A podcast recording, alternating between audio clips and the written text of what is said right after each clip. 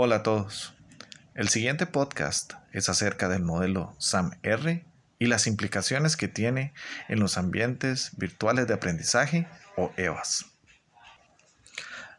La finalidad del modelo SAM-R es ayudar a los docentes a evaluar la forma en que están incorporando las tecnologías en sus aulas y de esta manera conocer qué tipo de usos de la tecnología tienen un mayor o menor efecto sobre el aprendizaje de los estudiantes. Esto es muy importante porque hay que entenderlo que esto es una matriz que está dividida en cuatro secciones y que estas mismas cuatro secciones están divididas en dos grandes capas, una capa de mejora y la otra de transformación.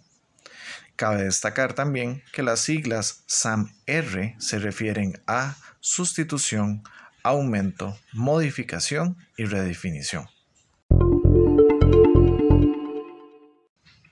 Un punto a tomar en consideración es que el modelo SAM-R está enteramente situado en el área tecnológica, razón por la cual es relevante que previamente el docente concrete los objetivos de aprendizaje de su disciplina y la metodología a utilizar para por último seleccionar adecuadamente las herramientas tecnológicas a emplear. Perfecto.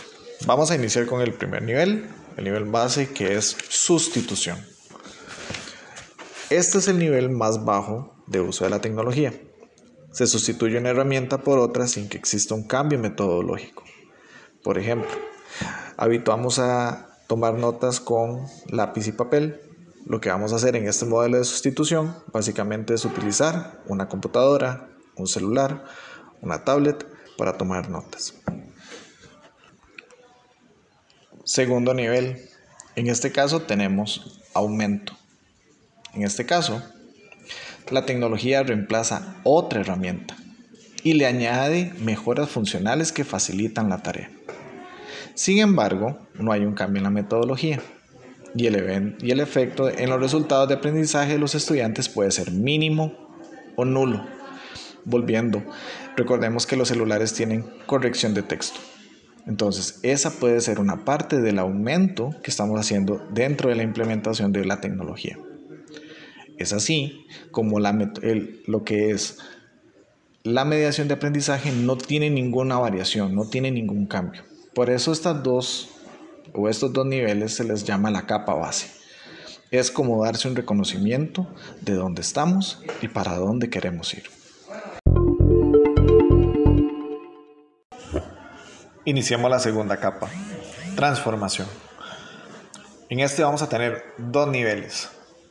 Modificación es este nivel que implica un cambio metodológico en el cual la tarea a realizar es rediseñada por la introducción de la tecnología.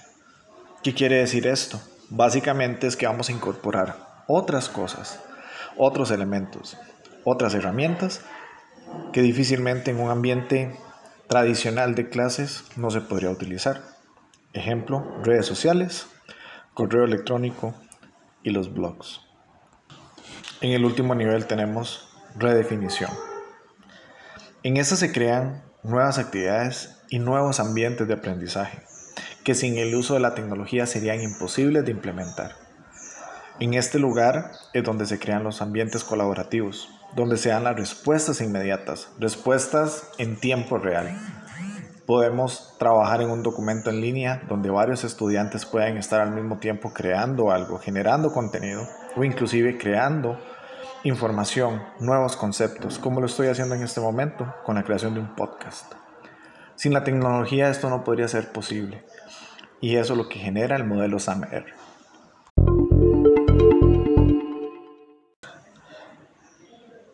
Sin embargo, y eso hay que recalcarlo, la clave de este modelo no está en aplicarlo en forma progresiva, sino de crear y en idear cómo usar la tecnología para que proporcione a los estudiantes la oportunidad de aprender en otros escenarios.